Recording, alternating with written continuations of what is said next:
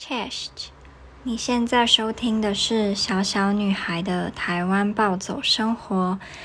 今天这一个录音呢，嗯，其实我是用手机录的，因为我真的很想要把我的心情给说出来。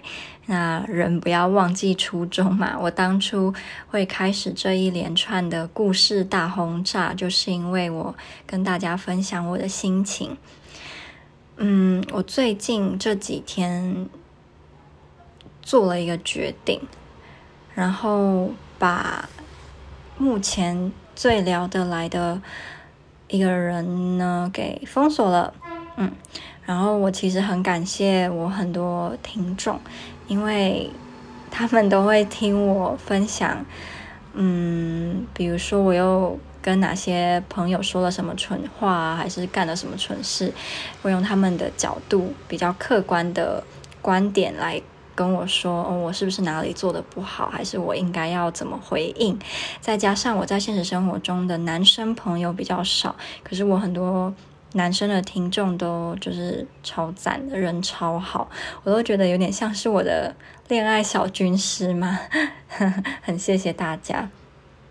然后这个男生，嗯，我封锁他到现在，我已经无数次的后悔跟后悔跟后悔，可是我不知道我这个后悔是因为什么？会不会其实这是一个假象？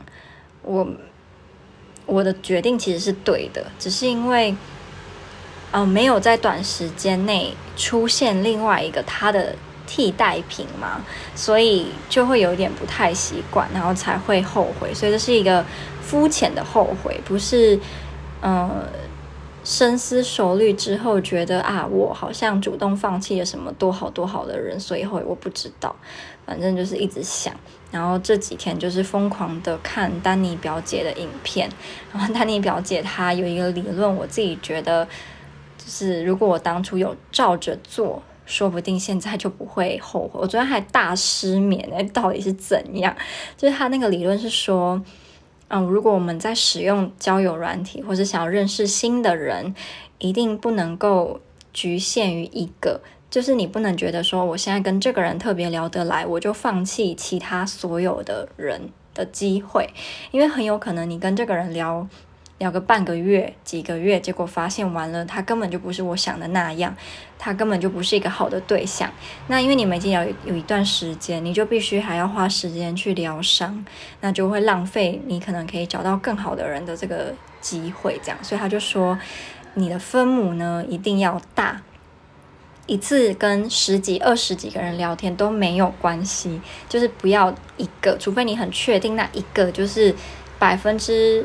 摆的跟你契合，你不需要再就是找别人，那就可以。可是，一般来讲，我们应该都很难在很短或很快的时间内，就是找到这么棒的对象。这样，所以我现在就觉得啊，如果我当初分母有再大一点，现在就不会这样了。可是，我还是要说，就是我运气真的算不错，遇到这个。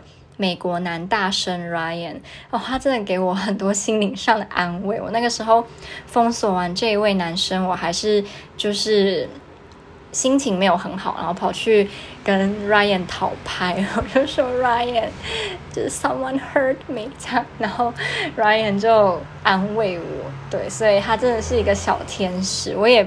没有藏这个，我对他的昵称，我跟他说，就是 Ryan，我跟你讲，我都叫你小天使，因为你真的人太好，就疯狂发人家好人卡。但我们之间是真的没有对对方有意思，因为 Ryan 他想要找美国就是当地的嗯、女朋友，就是可以见面的啦。然后我的话是嗯、不一定，就是我之前好几个前男友都是。远距离开始，然后才到现实生活，所以对我来说，远距离不是一个问题。可是很多人就是会在意嘛，然后 Ryan 就是觉得他一定要可以见到面，可以相处。然后再来对我来讲，我不可能把他当成就是什么暧昧对象，还是什么男朋友的潜在的候选人，是因为他年纪比我小。然后我以前年纪在更轻的时候，我是十足的大叔控，就是一定要比我大很多很多，是没有到二三十还是是。爷爷控没有，就是至少我比如说我是一九九几年，那我就希望他是一九八几年这样。然后我前一阵子就是这一位跟我最聊得来的男生，他是一九九就是初年的，那我就觉得哇，好年轻哦，你好小。然后他明明就比我大，我还跟他说你好小，这是什么东西？那是因为嗯，我之前都是跟一九八几或一九七几，所以就会觉得现在变一九九几。进步了，就跟以前差很多。然后啊，我这几天就反正就是一直在想，我是不是做错，是不是不应该封锁他，我是不是应该给他一点机会，怎么样？然后我就觉得自己很蠢，因为说不定人家根本就没有在想我，说不定他就想说，嗯，好吧，封锁我就算了，我找下一个。然后就只只有我自己现在在这里一直在那边想说，啊，怎么办啊？就是。啊，之前聊那么愉快，还是我自己想太多了，还是我太冲动了？那我就很后悔。那明明那当下有失望，可是又一方面是骄傲，就是我自己主动的，就是嗯，远离了我觉得慢慢有点走位的嗯关系嘛。我们也没什么关系啊，所以这样讲有点奇怪。反正就是感觉不太对。对，感觉跟一开始聊得很愉快的氛围不一样了，所以我才想说，那我要相信我的直觉。对，而且表姐还讲，谈恋爱要百分之七十的理性，三十的感性。对，然后我就一直逼我自己说，我要用我百分之七十的理性去看待这些事情。但我目前好像还是有点办不太到，就是奇怪，我怎么那么容易被人家偷心啊？但也。也没有说偷我心吧，我心还在哦，我摸一下还在哦，我没有被偷心啊。那为什么我会就是这几天到底是怎样？一直在想，说我到底是不应该封锁他？真的是饥不择食，是不是啊？也没有，他也没那么好啊。所以到底是怎样？我不懂。我觉得他的笑容啦，他的笑容真的是太加分了。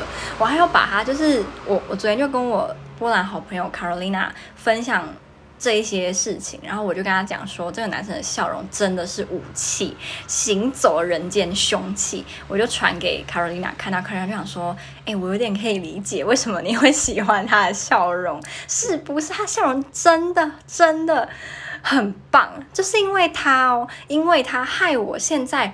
就是看到新的人，我就是注意他的笑容好不好看。我以前从来没有在注意男生的笑容，我觉得笑容不就那样嘛，不要笑起来像哭就好了。我管你就是笑容多灿烂，可是男生的笑容真是太阳光、太好看了。他那个嘴角那个弧度是是是有计算过，还是有捏好吗？怎么可以笑这么好看啊？所以我就觉得，哦，你真的是。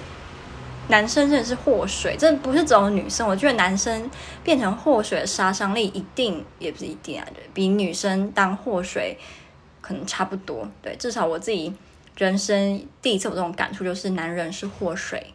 对，好，那今天的这个分享呢就到这里。很久没有用手机这样录音了，其实我不太知道效果如何，但是就是让大家也回味一下三年多前我刚开始。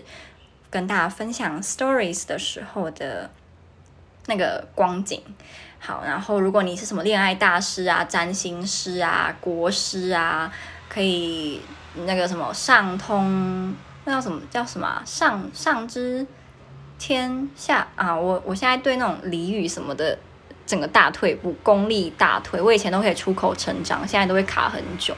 反正就如果你很厉害，你可以就是知道。天机，然后知道我恋爱运运势，非常欢迎来跟我泄露一下。我实在是觉得我快发霉了。好，那就真的就这样啦。我们下一支 podcast，这个应该不叫 podcast，叫 story。我们就下一个 story，再见，拜拜。